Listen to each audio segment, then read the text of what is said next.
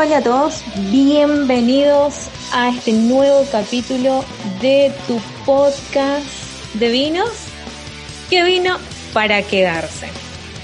Bueno, ya me conocen, eh, soy Lía Solabarrieta, la famosa coñataín sommelier, no sé si tan famosa, ¿verdad? Pero bueno, desde aquí, desde Mendoza, eh, poniéndole la mejor onda a esta cuarentena, poniéndole la mejor onda a, a esto. Estamos aquí para presentar un nuevo capítulo de Vino para quedarse con mi amigo, mi capé, te voy a decir, Daniel Román, directamente desde España. ¿Cómo estás? Muy bien, con capelú. Capelú. Capelú. Capelú. Capé, capé. Sí, así. sí. No, bien, bien. Aquí, aquí en, en, España ya terminando las vacaciones, la última semana de vacaciones en Madrid, en España en general. Y ya a partir de la semana que viene empiezan todas las actividades que se refieren a la vida normal de, de, de todo el mundo. Sí, el COVID-19 nos deja, ¿verdad? Eh, ya empiezan sobre todo las clases. Porque yo ya estoy, Opa. ya, ah, por fin, por fin, por fin, por fin. Se terminó la pesadilla de, de tener a, a, los chicos en casa y, y ya, ya, vuel, ya, ya, vuelven, ya, vuelven al colegio, por favor. Eh, oh. Sí, es un desastre porque, porque nadie sabe exactamente cómo va a ser. En España vuelven a haber repuntes del bicho este. Y, y, y, nos están diciendo que tenemos que hacer tal, no sé qué, que se van a... Vamos, un desastre. Pero bueno, todo sea por volver a la, a la normalidad, todo sea por, por, por, hacer las cosas bien y por, y por seguir disfrutando de muchísimos vinos con mi amiga Lía, que está allí al otro lado del charco. En la no, voy a decir el charco. Eh, vos siempre decís que es del charco, porque acá nosotros no tenemos lluvia, ponerle que son dos veces al año. O sea, que no la del charco, I'm sorry. Pero bueno. Estamos sí, bueno, acá del, bueno, del, otro lado del viñedo, ¿eh? Bueno, bueno. Ahí en, en, la, en, la, en, las estribaciones de los Andes, ¿verdad? A la pucha. Bueno, el día de hoy, bueno, basta ya de tanto hablar de este tema que ya nos tiene a todos podridos, tío. Eh, entonces, eh, nuestro tema central del día de hoy para entretenerte y eh, de repente vamos a reírnos un poquitito como siempre es los defectos del vino. Nosotros como sommeliers y sumilleres eh, decimos que el vino es lo mejor que puede existir en el mundo como una bebida para la vida cotidiana o, para fiestas o, o, el momento más especial de la vida, tenemos que decirte, bueno, sí, el vino sí tiene un, un defecto tiene varios defectos, por cierto, ya sea por, por la elaboración o por la forma en la que vos le tenga ahí guardada en tu casa. ¿sí? O sea que no todo depende de la forma en la que se elaboró, también depende mucho de vos. Y te digo así, de vos, así como dice Dani, de vos. eh, de que como vos lo tengas guardado ahí, no sé, en la cocina o en la cava, si tenés una cava, si tenés el placer de tener una cava en la casa. Eh, bueno, estamos para, para eso, para despejar esas dudas de, de, por ahí si, si sentís un sabor un poquito raro, si olés algo un poco eh, que, no, que no huela a vino, que no huela a, a la bebida que estabas esperando, acá estamos, para despejar esas dudas. ¿Qué te sí. parece, Dani?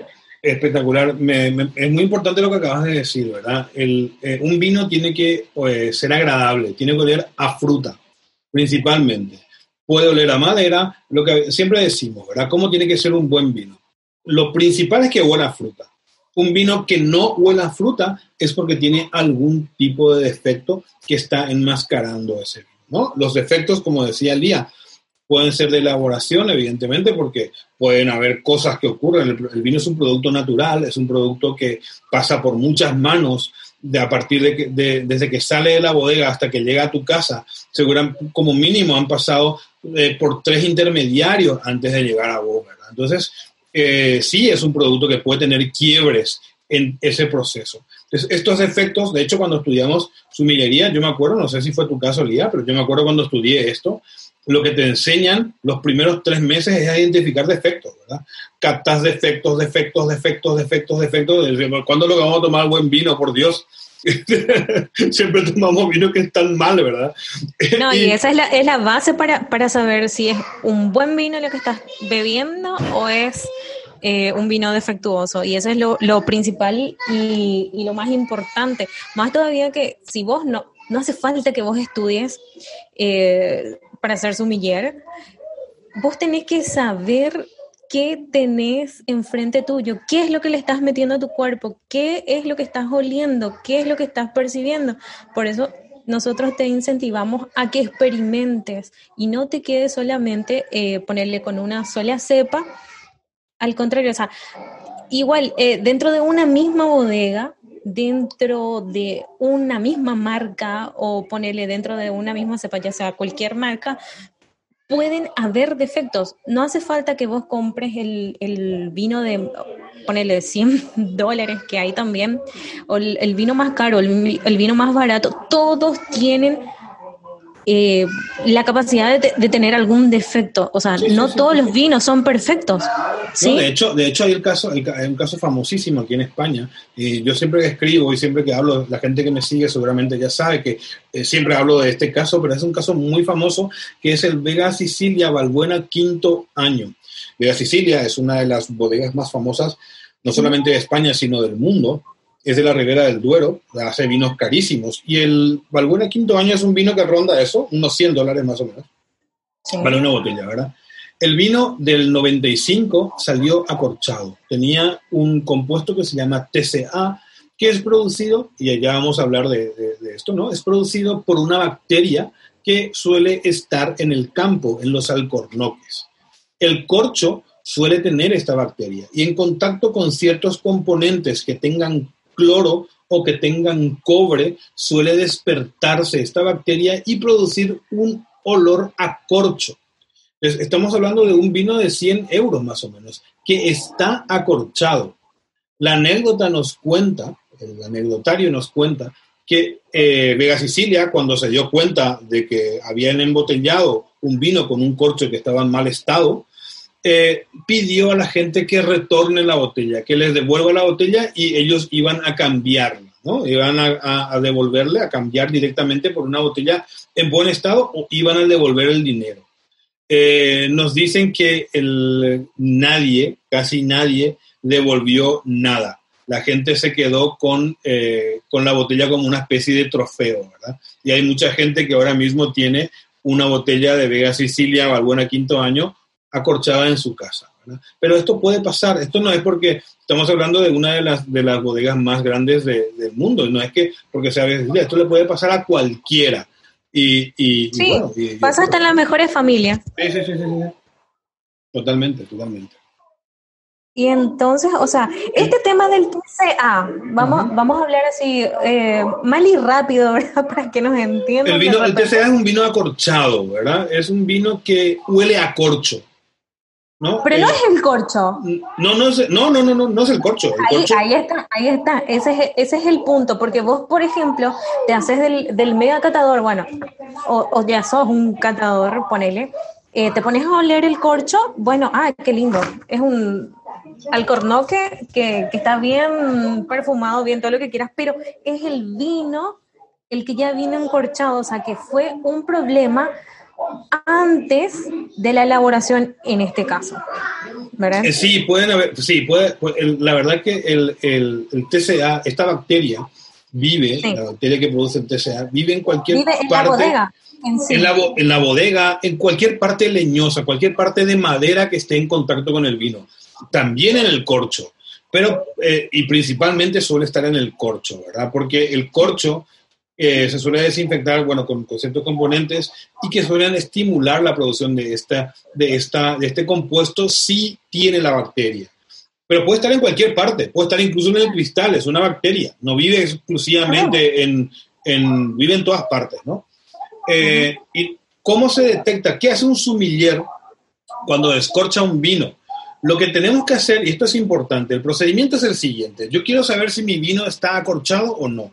Un corcho nunca, jamás tiene que oler a corcho. El corcho, digo, cuando descorcho la botella y huelo la parte del, del tapón que está en contacto con el vino, esta parte del tapón no tiene que oler a corcho, nunca. Tiene que oler como mucho a vino, ¿verdad? Si huele a corcho, ya nos puede indicar algo. Luego catamos, luego probamos el vino, intentamos oler y si huele a cartón mojado, a bodega, a cueva, ¿no? Eh, cada uno tiene una experiencia diferente. Sí, sí, exactamente. Si, si huele a cosas húmedas es porque probablemente tenga ese defecto. Y este defecto no se va a ir con nada. Hay gente que dice, no, esto se, hay que meterle no sé qué, una, una historia. No, no se va este defecto. Eh, hay, una, hay una cosita que yo, yo tengo en casa que se llama Le Clef du Vin. No sé si, si vos conoces Le Clef du Vin. Le Clef du Vin es la llave del vino. Y es una cosa eh, súper curiosa porque tiene un metal, tiene una aleación en la punta que vos le metés al vino y si vos tenías un vino, eh, un vino joven, directamente te envejece el vino a un año por segundo. O sea, e, e, es un, es un, producto que se vende en internet y que es de Peugeot, de la, de la fábrica de coches Peugeot, es, una, es, un producto francés y tiene una aleación de metales que envejece el vino. O sea, para que veas cómo, una, cómo se puede manipular el vino, ¿verdad? Exacto. O sea, es, es increíble. que de este repente sí. Y este, este pero es a la vez eh, con, con, muchas intervenciones al, al ver que, que, ya tiene algún defecto de antes de la fábrica, ¿no? Claro. Eh, y este, este, este, este, esta llavecita lo que hace, eh, puede, puede hacer en algunos casos que cuando tenemos un, un defecto, por ejemplo, como el de exceso de sulfitos, cuando metes la llave desaparece. ¡Pum! Directamente desaparece el defecto que tenía el vino. Entonces es súper curioso porque, pero esto no ocurre con un vino acorchado, con un vino que tiene TCA. Al contrario, el TCA suele ir aumentando conforme pasa el tiempo y se vuelve, eh, de hecho, si probamos un vino que está afectado con, con esta bacteria, un vino que, que, está acorchado y un vino que no está acorchado, el vino que está acorchado no solamente huele a, a corcho, sino que no huele a nada más que a corcho. Y, y, así suele ser, así suele ser hasta que se, ese vino no se va a arreglar. Así que si te salió acorchado, lo que sí se suele hacer es cambiar el vino directamente, ¿verdad? Vos te vas al supermercado o a la tienda, al supermercado no creo, pero en la tienda te vas y le decís, mira, está acorchado. Normalmente las bodegas agradecen que le digas que el vino está acorchado. ¿No? ¿Por qué? Porque mira, mira que a mí igual ya me pasó una vez. Eh, que quise devolver y tipo también te dicen, no, pero salió bien de acá y bueno. Pero por lo general, por lo general, por lo menos en mi experiencia, no suele haber mayor problema, ¿no? Se cambia y vos le decís, mira, te salió acorchado, te lo cambio, ya está. Sí, sí, sí. No suele hacer... hay, hay, hay, casos, por ejemplo, o sea, acá en Mendoza super, es súper común de decirle, bueno, sabes que este vino está con un defecto tal, X, y, y te cambian automáticamente. Claro. Y, y más todavía en, las bodegas, obvio, sí o sí. Te, te, lo cambian. Pero en este Paraguay todavía no, vi este, este sistema de que te cambien los vinos. El tema, el tema yo quería, quería hablar un poquito de, también del tema de los corchos, ¿verdad? El corcho es un producto eh, ecológico, es un producto ecológico porque el alcornoque va soltando naturalmente su corteza. El alcornoque hagas lo que hagas vos, el alcornoque va a crecer y naturalmente se va a ir desprendiendo la corteza y eh, con esa corteza es con la que se hace el corcho. Entonces tenemos un producto natural, un producto estanco, un producto que protege el vino, pero un producto que tiene el problema de que estuvo en el campo y que puede tener este tipo de contaminaciones. De hecho, el 4% de toda la producción mundial de vino está afectado por este mal que es el, TCA o el acorchamiento. Eh, ¿Qué es lo interesante? Que existen muchos otros tipos de cierre ahora mismo en el mundo que pueden valernos perfectamente para, eh, tapar nuestro vino, para conservar nuestro vino. ¿No? Está el tema de, los tapones de rosca, que son muy buenos, los corchos de silicona. O sea, porque veas que un vino esté eh, tapado o su método de, cierre sea o la rosca o la silicona o el plástico, no importa, realmente el corcho lo, eh, hace exactamente la misma función que esto. Es una cuestión más bien romántica y práctica. Antes de un, no, hay ningún fundamento científico por el cual te, podamos decir que un tapón de roscas es peor que un corcho. No, en absoluto. Así que si, si, que no sea ese el motivo por el cual no elijas la próxima vez ese vino, ¿verdad? El corcho es importante, el corcho es, es, un producto que venimos utilizando hace muchísimo tiempo y que es, eh, tiene muchísimas virtudes, pero hay otros sistemas de cierre que no necesariamente son malos y que pueden ayudarnos muy bien a que el vino esté bien conservado. Ahora, la pregunta, ¿un vino este, con tapón de rosca, ¿puede estar acorchado? Sí, puede estar acorchado. También. Pero tenemos que, eh, ya que tocamos esta parte, es una parte súper importante los, o sea, saber que, claro, los cierres, Mara, de que hay diferentes tipos de corchos. O sea, el corcho natural del que vos estás hablando, que es hecho 100% de alcornoque, ¿verdad? Es diferente a un colmatado a un aglomerado o a un... A ver, ¿cómo es el nombre? Así me refrescas un poquito la, memoria. Viste que viene primero eh, una partecita que es del corcho natural. Creo que sí, que eh, utilizan como una tapa, no me acuerdo cómo se llama. Aglomerado. Sí, normalmente el aglomerado que dice el día es como una especie de madera terciada, ¿verdad? Esa que, eh, que, que, es como un, mucho, es como, son como virutas de madera que están mezcladas con, un pegamento y que están comprimidas, ¿verdad? Esas virutas de madera, por lo general, cuando buscamos... Mm, no, a ver, yo, yo ahora tengo el de, el de, esto de virutas, ¿verdad? El de el aglomerado. A veces estos aglomerados, porque quieren eh, tener mejor cierre, le ponen unas capitas al comienzo y al final o solamente al final, en la parte que está en contacto eh, con Sería el, uno más uno, una cosa así, ¿no? De corcho natural. No me acuerdo, eh, hay un nombre técnico para llamar a estas cositas y no me acuerdo cómo se llaman. Ay, no, el tema está en que de repente, bueno, tantos términos que tenemos que memorizar, bueno, se nos pasa, espero que no. Sí, sí, sí, sí, pero, tampoco es determinante. Yo le digo el uno, uno, uno más uno, ponele ahora. Sí le ponen el, el que O sea, una, pequeñísima capa, o sea, para que no tengan contacto así directo con el aglomerado. Pero así también hay los que tienen el corcho de 100% aglomerado o el, el corcho sintético o de plástico. O sea, igual, eso no determina tampoco de que la calidad del vino sea bueno o malo, porque...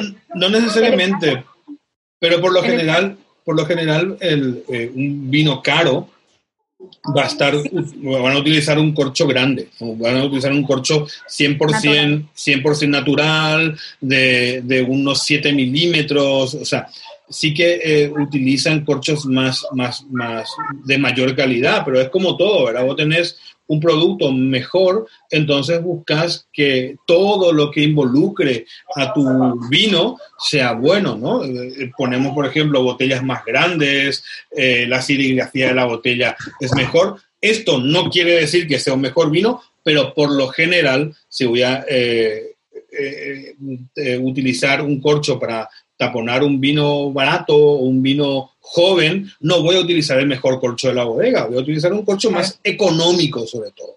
Todo esto al final es, son cuestiones, es cuestión de precios, ¿verdad?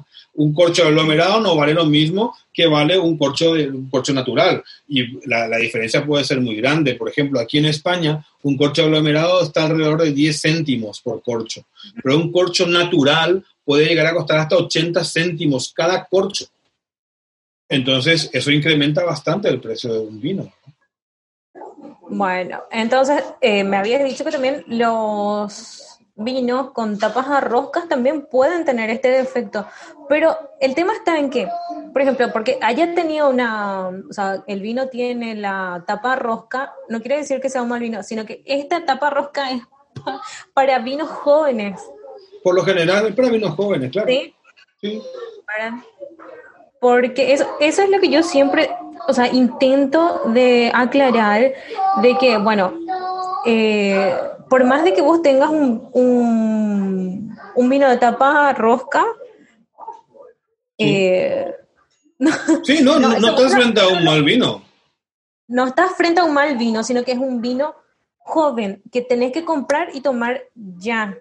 Sí, sí, sí. sí, sí, porque también puedes tener un buen vino con tapa a las de sintéticas, o sea, las de corcho sintético, pero no es para guardarlo por 2, 3, 4, 5 años. Porque vos no sabes, vos tenés que abrir primero justamente el, la, coronita. Sí, la eh, cápsula. La cápsula para saber qué tipo de corcho tiene, para saber si vos puedes guardarlo un poquito más o un poquito menos. Sí, claro. O tomarlo ya o no. Sí, por, eso, por eso mismo el, el, consejo siempre es que tomes tu, que, que, si compras un vino que lo tomes, ¿verdad? Que no te pongas a guardar vino. Sí, pues, sí, también hay cosas importantes, ¿verdad? También puede ayudarte el hecho de que, de que el precio también te va a decir si puedes guardar o no guardar un vino, ¿verdad? Normalmente un vino de más de 20 dólares sí está diseñado para, para la guarda, ¿verdad? Eh, eh, un vino de menos de 20 dólares, a lo mejor también, pero ahí sí que ya, como dice el día, no sabes eh, cómo está eh, tapado, se usaron corcho natural, se utilizaron corchos sintéticos, se utilizaron... Es, es, complicado porque por lo general el corcho es algo que no se ve en una botella de vino. Exacto, porque tampoco se tiene declarado en la en el, en el rótulo. La etiqueta. La etiqueta. Entonces, eso también, o sea, la parte, ya que estamos hablando de esta parte súper importante que es el corcho, eso también nos lleva a hablar de la parte de la oxidación, ¿sí?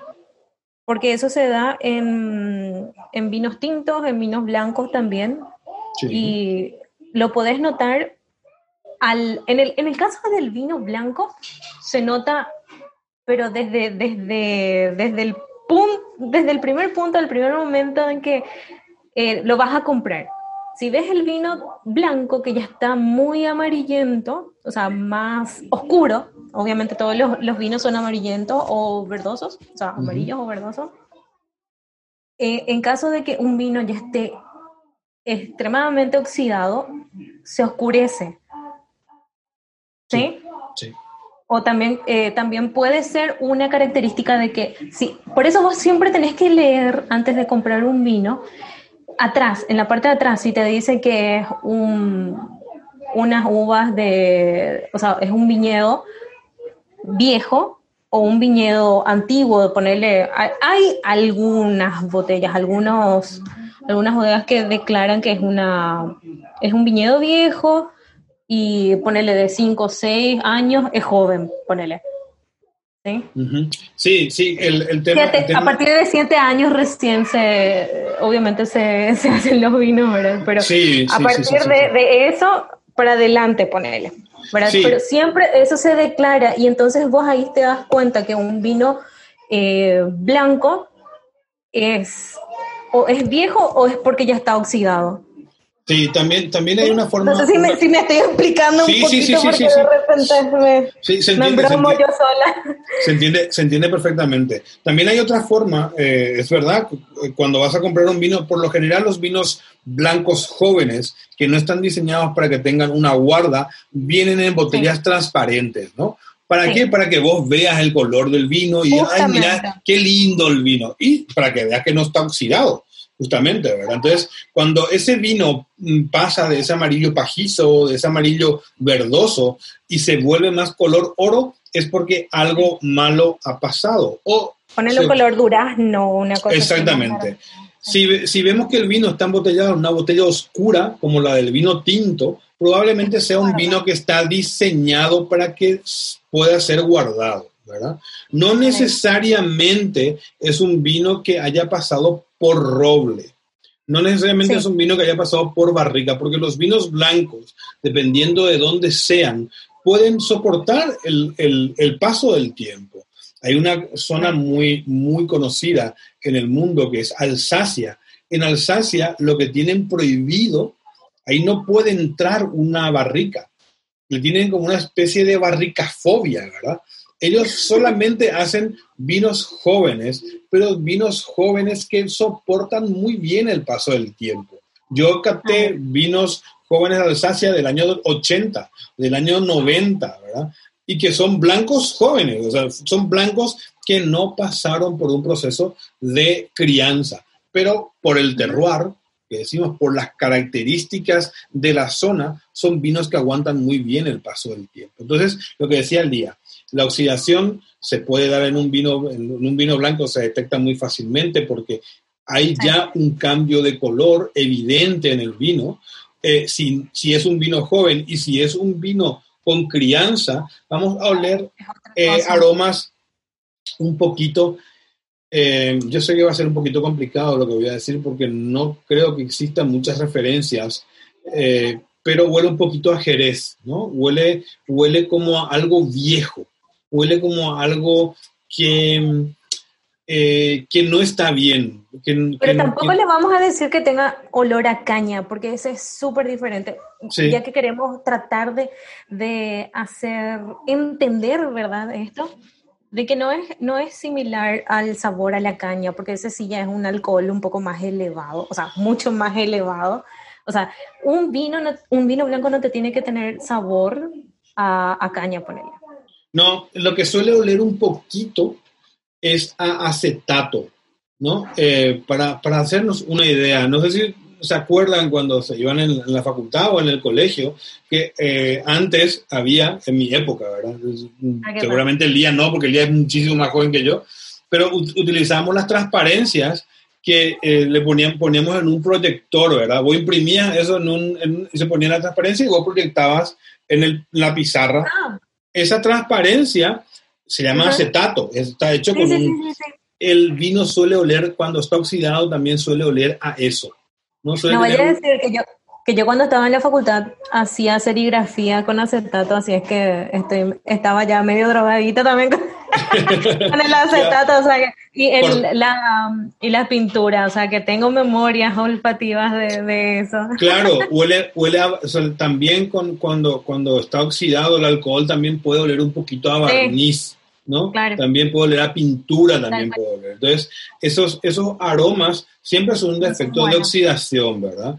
Eh, tenés que, eh, la oxidación, el, el, ejemplo clásico de oxidación es, no sé ahora, porque las frutas cambiaron muchísimo desde que yo era chico, pero yo me acuerdo que antes eh, vos agarrabas una manzana, mordías la manzana y dejabas en la mesa y a los cinco minutos estaba marrón la manzana, estaba negra la manzana, ¿verdad?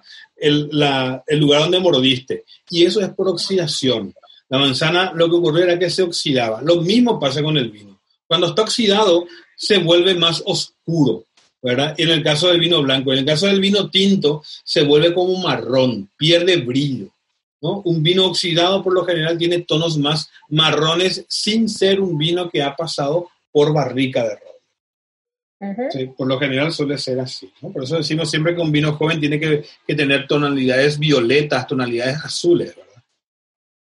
Hasta, hasta ahora yo te puedo decir que mi, mi favorito, ahí ya doy mi, mi opinión particular. Lo mejor, o sea, la mejor cepa para, para hacer un paso de roble es con el Chardonnay, por ejemplo. Sí, en el, en el caso, en el caso de los vinos blancos, ¿no? Los blancos, sí. Pero eh, ya hablamos bastante de los vinos blancos. Eh, ¿Cómo identificamos esto eh, en los vinos tintos? Así lo vamos a pasar la oxidación. Primero, primero tenemos que decir que cuando tenemos oxidación, podemos tener oxidación en dos momentos cruciales, ¿verdad? Primero, pueden, hay dos tipos de oxidación principales. La oxidación por luz que es cuando un vino blanco, por ejemplo, que tiene una botella transparente, estuvo en contacto directo con la luz, eh, la luz eh, tiene unas pelotitas que se llaman fotones, y esos fotones interfieren, interactúan con las moléculas del vino y pueden ocurrir eh, oxidaciones dentro de una botella cerrada. También el corcho, el corcho es un material elástico.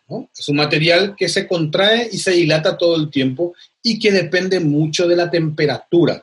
Por ejemplo, vos eh, te vas al supermercado, ¿verdad? Traes tu vino, traes tu compra y entre ellos traes una botella de vino y metiste en, el, en la valijera. ¿Nunca te pasó que sobresale un poquito el corcho una vez que estuvo un tiempo en la valijera? Por lo general está muy poco tiempo, ¿verdad? Eh, pero si dejaste mucho tiempo en un lugar caliente, el corcho sale para afuera. ¿Por qué? Porque el corcho está metido a presión y, y, es hermético. Entonces, si se calienta lo que tiene adentro, el corcho tiende a salir para afuera. Si ese corcho se movió mínimamente en el cuello de esa botella, probablemente entró aire adentro, ¿verdad? Y ese pequeño aire con el tiempo, si no abrís tu botella y lo tomas directamente, con el tiempo va a ir dañando ese vino y se va a ir oxidando. Van a ocurrir otras cosas. Lo, que decíamos el otro día, por ejemplo, ¿qué es lo que va a ocurrir? Que una bacteria que se llama acetobacter, que probablemente está en tu vino y que no está actuando porque no, no tiene procesos anaeróbicos, no tiene procesos, o sea, necesita aire para poder trabajar. En cuanto entra un poquito de aire, esa bacteria va a cobrar vida y va a empezar a comer el alcohol que está en el vino y lo va a transformar en ácido acético o lo que es, lo mismo, vinagre. ¿no? Entonces, eh, el, corcho, ¿no? El corcho cuando se dilata y se comprime, tiene el peligro de que puede entrar aire dentro de la botella y oxidarse primero, ¿no? tener el efecto de oxidación que va a oler a jerez, que va a oler a vino viejo, que va a oler a, y en segundo lugar, un defecto mucho más grave que es el vino picado. Cuando el vino está picado es porque se está transformando ese alcohol en, vinagre. Exacto. Y también, viste que así es todo como de un paso da otro paso. Estuvimos hablando de la oxigenación y eso también, eh, como estás explicando, de que vos pones en, en la parte de atrás de tu coche o ponerle, eh, dejaste ahí en, qué sé yo, cerca de la ventana ahí en tu, en tu casa y, y le entra este sabor a luz. Eso también es otro defecto. O sea, un defecto da paso a otro y otro a otro. O sea que hay que tenerle un extremo cuidado al vino desde el momento que compraste, porque vos no sabés cómo te, te pudo haber llegado también eso. Claro, por eso siempre decimos ¿verdad? que compren en lugares especializados, que gente, que sepa. Porque eh, si por lo general las vinotecas, las tiendas especializadas tienen trato directo con las bodegas, ¿verdad? Entonces eh, salió de la bodega y vino a la tienda. Y de la tienda a vos. No es como en el supermercado, que por lo general el supermercado le compra a un distribuidor. Primero el distribuidor le compra a la bodega. Luego el, y en el supermercado no hay gente que sepa manejar y guardan una botella de vino donde guardan salsa de tomate. Donde guardan los fideos, ahí guardan el vino. Entonces, nunca hay una, una seguridad de que ese vino fue bien tratado durante todo el proceso. Entonces, si compras un vino del supermercado, si no tenés alternativa, lo que decíamos cuando en el episodio que hablamos sobre cómo comprar un vino, ¿verdad? Siempre agarrar el vino que está más al fondo porque está en menos contacto con, con, la luz y también es el más nuevo por lo general. Por lo general cuando cuando cuando cuando la cuando se reponen exactamente, se, lo, lo, más viejo se trae adelante y lo más nuevo se pone al fondo. Y esto es un tip que te damos y te sirve para todo, para la carne, para el pollo, para los congelados, para todo. Por lo que, en, los supermercados normalmente lo que hacen es eso, ¿verdad? Lo más viejo siempre está adelante, lo más nuevo suele estar en la parte de atrás. Atrás. Epa, pero qué hombre de la casa.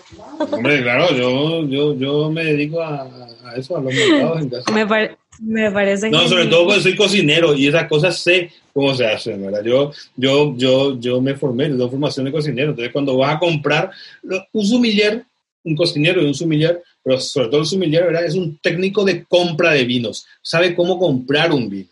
¿no? sí, pero, cuando sos un buen amo de casa, cuando, sos una buena ama de casa, es así, o sea, ya, ya la tenés, no hace falta estudiar tantos años, tanto tiempo para decir, bueno, este, este pollo, esta carne o esta verdura está bien o está mal. O sea, con los vinos se da a sí mismo Exactamente también. Igual. Exactamente igual. es por eso que vos tenés que tenés que mirar, o sea, tenés que leer. Eh, la botella de un vino siempre es un libro abierto. Ponete y lee todo. Si quieres comprar un buen vino y no tenés idea, lo mejor que podés hacer es leer la etiqueta de la parte de adelante y también la parte de atrás. Lee todo, ¿qué problema hay? O sea, eso es lo mejor que todo y, también, y también ahora que tenés la suerte de buscar información en internet, ¿verdad? Hay aplicaciones en los teléfonos eh, celulares ahora, Vivino, por ejemplo, es una, es una muy buena aplicación. Vos le haces foto a la etiqueta y te da toda la información del vino que tenés enfrente.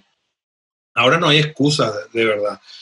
Entonces, eh, busca... Si, más todavía si escuchas este podcast. Claro, y si escuchas este podcast. Exactamente. No, de hecho, de, hecho, de hecho, yo eh, eh, ya digo, ¿no? Si, hay gente que escucha, hay gente que tiene alguna duda, ¿no? Vos sabés que compré un vino y me olía un poquito a esto, ¿no? Si, si quieren preguntarnos a nosotros sin ningún problema, por lo menos a mí, yo también, claro, también a vos. Pero, pero sobre todo que busques, si, si, si vos crees que está oliendo raro tu vino, busca en internet pone, qué sé yo, em, eh, vino fulanito de tal, cata, ¿no? Y en, Google te va a salir la, la ficha de cata. No la ficha de cata de la bodega, una ficha de cata de alguien que tomó el vino y que le gustó, ¿verdad? Entonces ve si, si se corresponde, porque a lo mejor el vino es así, ¿verdad? Porque hay defectos que se vuelven virtudes. Por ejemplo, el tema de la, del olor, yo siempre digo, ¿verdad? El, el, sí, el Brett, ¿no? El Brettanomyces en ciertas zonas del mundo es una virtud, ¿no? En Rioja, por ejemplo, ¿no? ¿Por qué? Porque había, había, Rioja es una denominación de origen muy vieja y Burdeos, y algunos de sus vinos, no todos, pero algunos de sus vinos pueden tener un poquito de contaminación por Brett. En la cerveza, por ejemplo, hay algunos estilos de cerveza como la Lambic, o algunas de Abadía, de Bélgica, ese aroma a Brett es normal y es eh, ahí sí que es una virtud, ¿no? A la gente le gusta, lo ve como algo positivo. En el vino suele ser un defecto que no es normal o no necesariamente normal. ¿Eh? Y que no es deseado. No, no es deseado. Porque, las características de este, de este defecto, que es el Brett, es, por ejemplo, eh, ponerle un olor a a caballo, a estiércol, o sea, a popó de caballo, vamos a hablar eh, más rápido y fácil. el olor a, caucho. Quemado. Y así que de repente, de repente vos olés al, eh, o sea, siempre tenés que oler tu vino para saber si qué, qué huele, a qué huele. Porque de repente puedes decir, ah, me, me tiene un olor al perfume de, de mi abuela, que es lo que siempre digo cuando tiene olor a vainilla o algo de lavanda o una cosa así. Eso es lindo y está bien. Pero si ese vino te tiene un olor, pero ¿por qué este, este tiene olor a neumático quemado, a goma quemada? O sea, está mal, súper mal. Eso tiene un defecto. Ese vino es que tiene ese, Claro, y si tiene un, un olor a caballeriza, o sea, el lugar donde se guardan los caballos, vos estás asociado, por ejemplo, a, ese aroma y qué sé yo, de repente a veces no te puedes, eh, no te das cuenta también cuando ya estás muy acostumbrado a eso. ¿verdad? Claro, no sé si, claro, claro, te pasa. No, no, sí pasa. Pasa, pasa, pasa. lo, que decíamos cuando hablábamos de la, de la Sauvignon Blanc, ¿no? Decíamos, hay algunas variedades, hay algunas zonas del mundo en donde estos defectos se han vuelto virtudes. Entonces, eh, pero siempre tiene que estar en su justa medida. Nunca puede ser oler muchísimo a eso, ¿verdad? Si huele mucho a, a, goma quemada o a sudor de caballo, aromas animales, dicen en Burdeos, ¿no? Dicen en Francia. No tiene un ligero toque animal en el fondo almizcle también suele oler, eh, pero eh, eso no está bien, a priori no está bien. Si estamos frente a un vino de Burdeos, tiene que tener un ligero toque, que igual es imperceptible.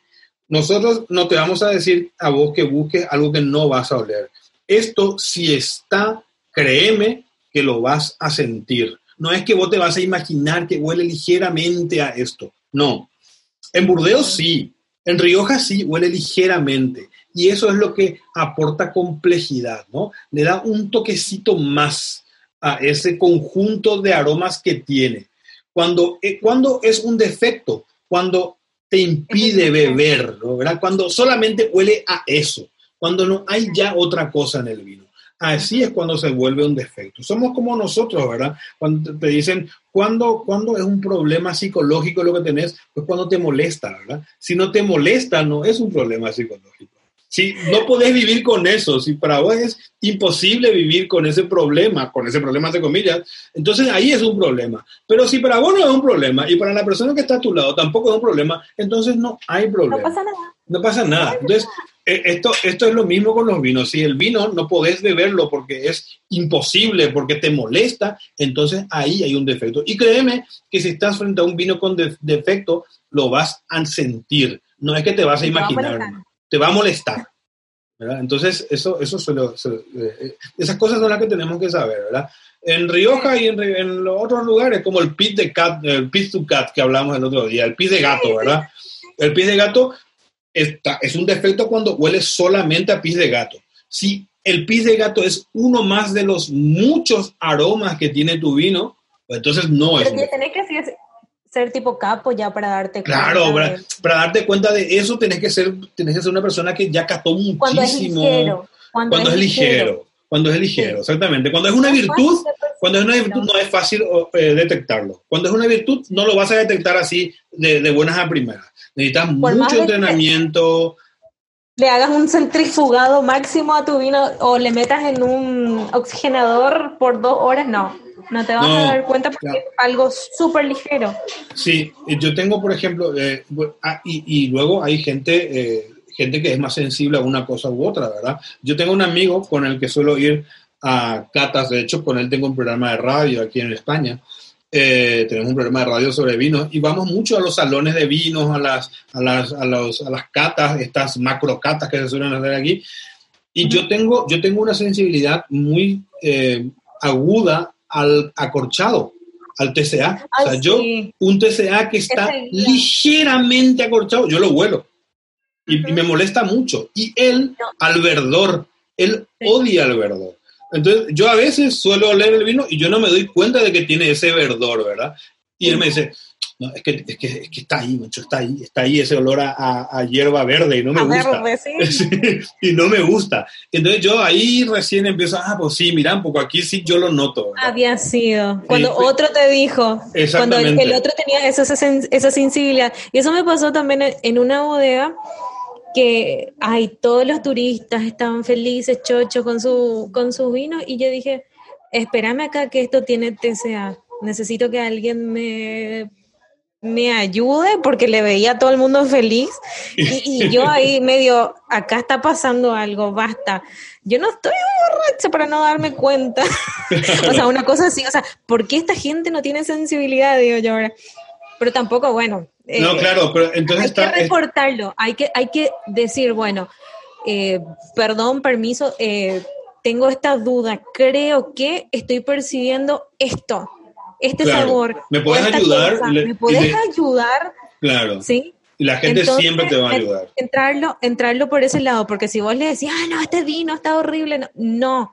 Entonces es por eso justamente que nosotros te estamos ayudando con este, con estos temas de, saber diferenciar eh, estos aromas o estos eh, defectos. Y es por eso, es por eso que, estamos para entrenarnos. Ponele que nosotros estamos hablando acá a lo loco, no entiendes nada, pero, pero probá, animate y decir, bueno, esto me huele. O sea, entra a la, a la fase olfativa, a la fase eh, en la que vos te vas a poner a divagar. Y me encantó cuando Dani empezó a hablar de la parte psicológica del vino. ¿eh? si te molesta, bueno, ahí está todo mal. Pero si no te molesta y está bien, bueno, pero... Claro, pero, pero, eh, pero sí, pero también hay, hay, hay cosas, ¿verdad? Hay, que entrenarse. En primer lugar, en la primera vez que agarres una copa de vino y empieces a oler, te va a oler a vino. O sea, decir, ¿a qué huele? A vino.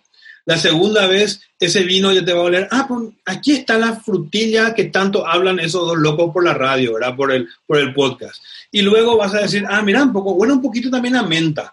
Y así poco a poco va, te vas a ir volviendo no un experto, porque mm, para ser experto se requieren muchísimos años. Yo no soy experto, ni mucho menos, ni yo tampoco, claro. O sea, nosotros somos, somos gente que sabe un poquito más, pero que no, no somos expertos para eso. Pero poco a poco se te van a ir abriendo esos horizontes, ¿verdad? Es muy, es, tan lindo cuando empezás a, a ver los, los, aromas, cuando empezás, cuando, empezás a ver la diferencia que hay entre cada aroma, ¿verdad? Y vas, eso es pero eso se, requiere práctica. Eh, lo que te decíamos, primero, em, sí, eh, animate, descorcha un vino, escucha este podcast. Cuando descorches un vino y creas que estás frente a un vino que tiene un ligero defecto, agarra el, el, reproductor de, podcast y pone otra vez este mismo podcast y rememora lo que estamos diciendo, ¿verdad? Porque es fácil. Por eso de repente tenemos que hacer un poco de, chistecitos para que no se nos aburran los... Y que nos vayan a dormir. Por favor. Sí, no, porque encima la gente, yo, yo, yo escucho, yo, yo soy un tipo que escucha bastante podcast, ¿verdad? Y yo pongo podcast y podcast que pongo para dormir. Espero que no sea este el caso. Ay, no, pero por favor, por favor, empedate y, toma todos los vinos que quieras y escuchando y matate de la risa de estos locos que están acá. Entonces, sí, sí, sí, Está esto para, bueno, para divertirnos y para aprender. No queremos aburrirte y hacerte dormir.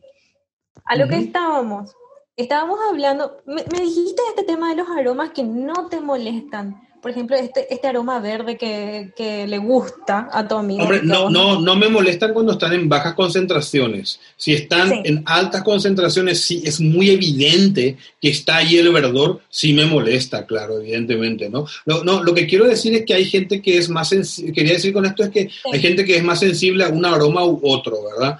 Eh, y que a mí sí me molesta, pero en altas concentraciones. Si es ligero, no lo noto, por, por lo general no lo noto. Me pasa lo mismo con el Bretanomices, ¿no? Me pasa lo mismo con el Bret que decías hace rato. O sea, yo soy una persona a la que ese aroma no le disgusta. Cuando está lo justo, cuando es una cosa inaguantable, ya no, ¿verdad? Yo, no, de hecho, hay una, hay una en, en, en España, hay una bodega que, que hace unos vinos espectacular, espectaculares en la, en la Rioja, y que son vinos que no son de todo baratos, ¿eh? y a mí me gusta mucho, porque le veo su carácter clásico, ¿no? Luego está eso, cuando, cuando decimos que queremos, cuando te gusta el vino, buscar la tipicidad, buscas eso que le diferencia.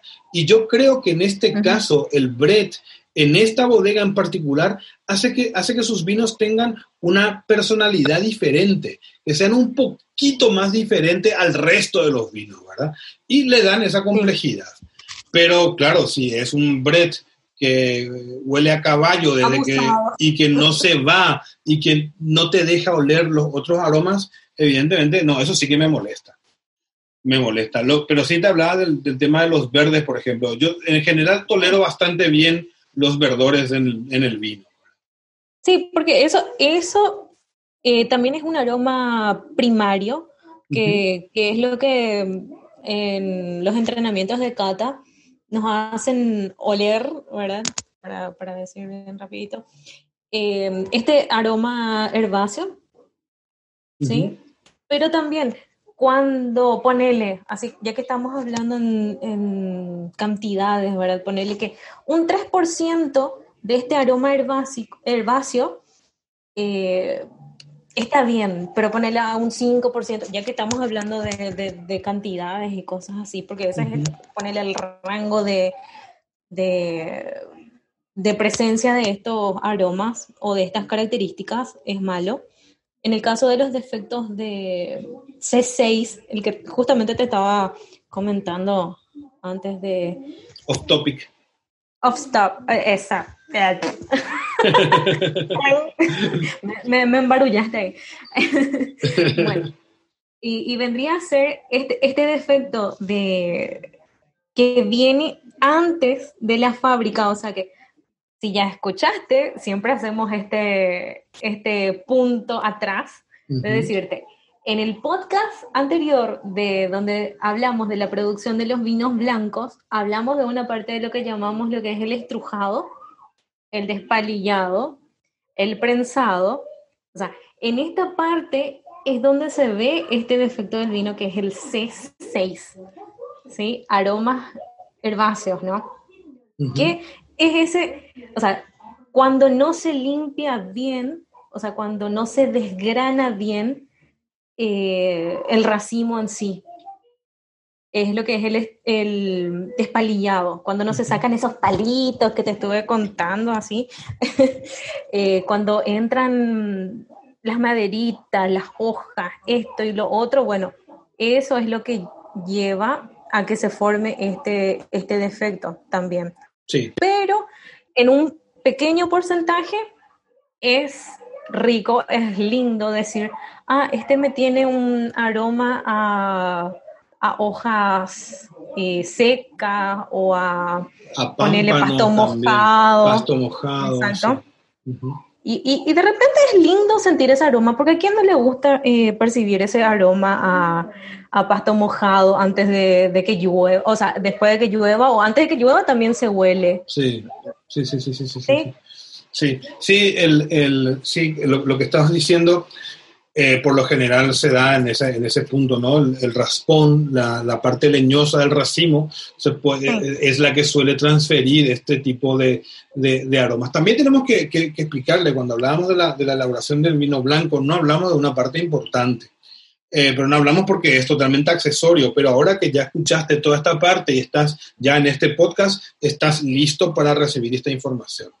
En eh, los vinos, cuando se hacen vinos, eh, vos recoges la uva, pones en una prensa, cuando vas a hacer vino blanco, ¿verdad? Pones en una prensa y vas eh, prensando ese vino. Cuanto más ligera es la presión de esa prensa, más calidad va a tener el mosto. A ese primer mosto se le llama mosto yema. Ese mosto yema da vinos de altísima calidad. Pero vos tenés que vivir. Vos no solamente vas a hacer mosto yema, ¿verdad? Porque ese mosto yema a lo mejor es el 15% de toda tu vendimia. Con ese 15% vas a hacer un vino de alta calidad. Pero luego vos vas prensando, vas prensando, vas prensando, vas prensando, hasta que tenés ya la última parte de esa vendimia. Y entonces apretás la prensa, apretás la prensa y va saliendo jugo, va saliendo todavía mucho mosto. Pero ese mosto, ese último mosto de lo que vas a hacer, normalmente se hacen los vinos más baratos, o se utilizan para mezclar con los vinos más caros, para que le dé entidad, para que le dé frescor, para que le dé acidez, ¿no? Pero exprimen las cáscaras y rompen las semillas. Y esas cáscaras y esas semillas tienen ese verdor, tienen el C6 que decía eh, Lía, ¿no? Entonces... Eso, por ejemplo, es súper eh, característico. Eh, la vez pasada me, me, puse a investigar este tema de C6 porque a mí me complicó bastante porque, viste, así que cuando, cuando estudias te dicen toda la cuestión química y todo, bla, bla, bla, y yo con eso no, no me llevo súper bien. Y es una característica, por ejemplo, súper, eh, digámosle que, que, lo percibís a la, de, primera a primera en los vinos blancos, cuando se siente ese sabor a cáscara. Sí. Eso pasa muchísimo acá con, el, con el torrontés, más todavía que, que yo soy de, por ejemplo, me dicen, este es un blend, pero no declaran que se tiene torrontés. Y tiene, ah, este tiene torrontés, sí o sí, pero hay veces que no, no se declara. No porque yo tengo una sensibilidad a la, al torrontés, pero bueno, por ejemplo, porque es una, una cepa súper eh, especial, que, que, es bien ácida, pero eso es por, por, por, la piel en sí, por las características, ponerle de, del norte de, de Argentina, ¿verdad? O sea, porque tienen pieles más gruesas, las uvas en sí, por, por la insolación. Claro, tienen más sol, tienen más.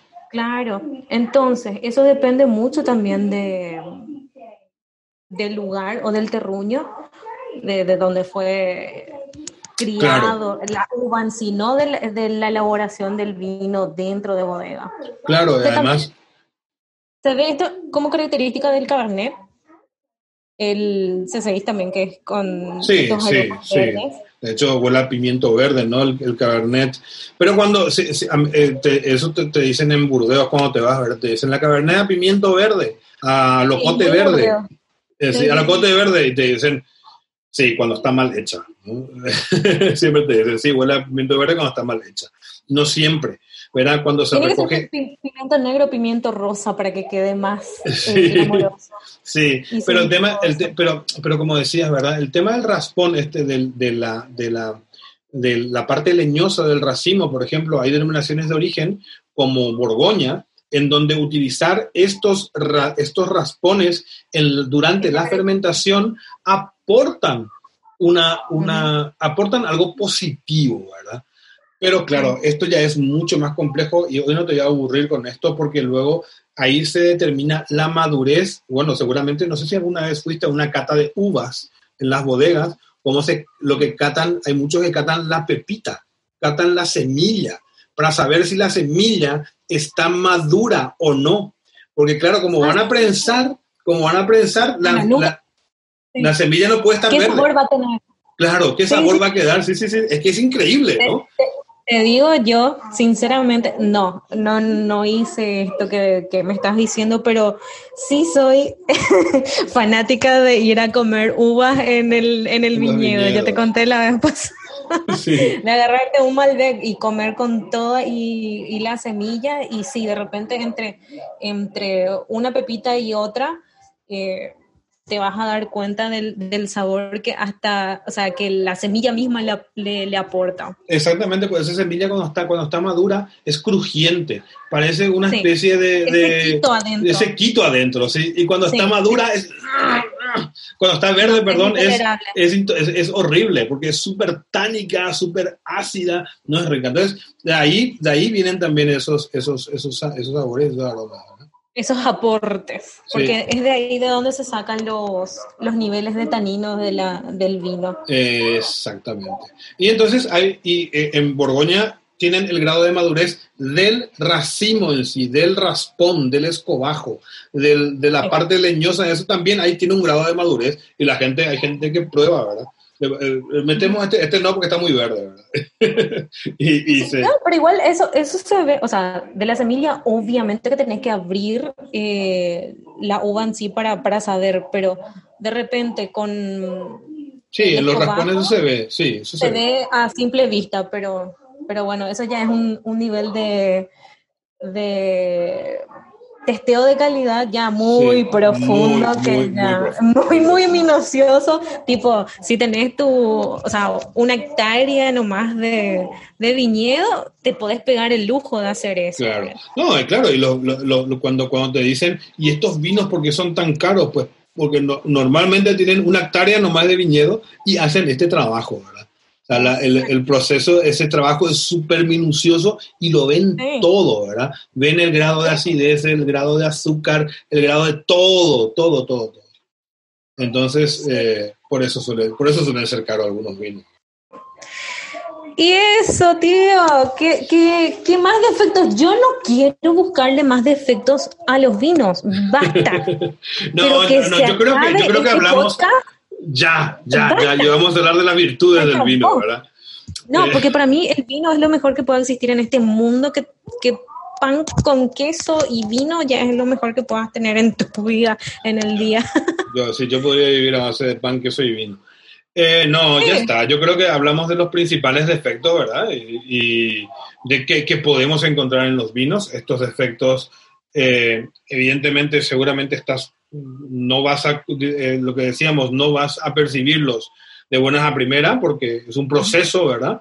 Pero ahora que sabes que existen, ahora que sabes que están allí, pues podés ir probando y puedes ir viendo si, si tienen esos efectos. Yo si estás en España y si tenías la posibilidad de acceder a vinos españoles, incluso te diría que compres algunos vinos que yo sé que tienen esos defectos. ¿verdad? no, pero igual, Igual, vos me decís a mí, porque yo estoy acá en Argentina, es medio complicadito más todavía en estos momentos, pero igual, si vos decís a todos los oyentes, obviamente no todos están en Argentina, y, capaz y alguno tenga la posibilidad de comprar vinos españoles, tenemos que hacer una notita de decir, por ejemplo, ¿cuáles son los vinos españoles con estas características del Brett que a vos de repente me yo creo Yo creo que el, el, tema del Brett se, va, se da mucho en una zona, eh, Brett hablando como defecto, no como virtud, ¿vale? En, en los vinos de Jumilla hay bastante Brett, porque la variedad que tienen ellos que utilizan, que es la monastrell, por lo general tiene toques de Brett, suele oler a Brett, entonces vas a oler, eh, em, no digo, no te voy a decir qué bodegas eh, tienen ese problema, pero por lo general en los vinos jóvenes de Jumilla se huele, se huele caucho quemado, un, como, como a frenazo, ¿no? Como a frenazo, como a, huele mucho a, sudor de caballo y tal. ¡Ay, no! Sí, sí, sí, sí, sí. A la gente le suele gustar, pero, Entonces, yo voy a decir, me voy a España y no me tomo un monastrel no, No, no, no, no, no, no, sí. Bueno, o sea, hay grandísimos monastreles. Eso no quiere decir que... Pero por lo general los vinos económicos, los vinos de, de 2, 3 euros, suelen tener toques no ligeros, sino que bastante perceptibles de Bretanomices. ¿no? También uno de los efectos de que no hablamos es el exceso de sulfitos. ¿no? Cuando tiene un exceso de sulfitos el vino, un exceso, no en su cantidad justo, sino cuando tiene muchos sulfitos suele oler a aromas de azufre, ¿verdad? Huevo podrido, col cocida, ah, todo, todo, todo ese tipo de, aromas. De eso hay un montón, por ejemplo, qué sé yo, Viña al Bali joven, ¿no? Viña al Bali tiene, el, joven suele tener ese aroma de, sulfitos que también, si no lo oles, suele manifestarse como un ligero picor en la nariz. Cuando, como ajo. Sí, cuando agarras el vino y como ajo también, exactamente, y lo oles, pero te hay un sentís que te, pica en la nariz, ¿sí? Ese, es, ¿Por qué? Porque los sulfitos son un gas.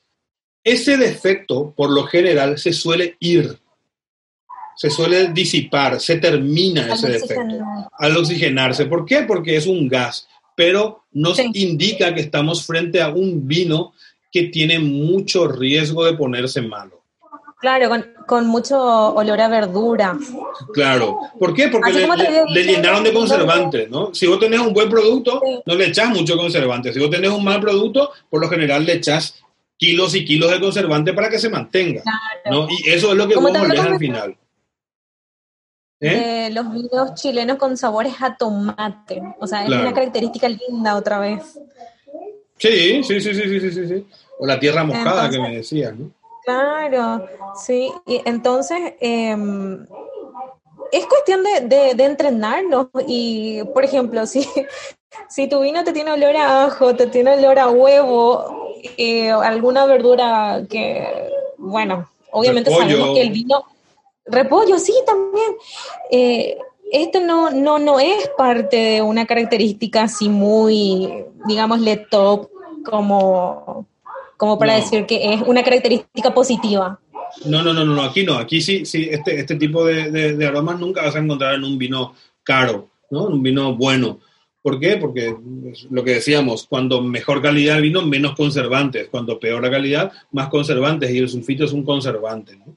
Un conservante es un antioxidante. Entonces, si tenés un vino que tiene problemas, evidentemente le vas a llenar de, de sulfito. Eh, yo te digo, si estás en España, te querés entrenar, pues por ejemplo, Viña al Valle suele tener mucho exceso de sulfito. Eh, luego hay otro vino de, de la familia de Guren, ¿eh? una familia de Guren que merece todo mi respeto, que hacen grandísimos vinos, quizás los mejores vinos de La Rioja.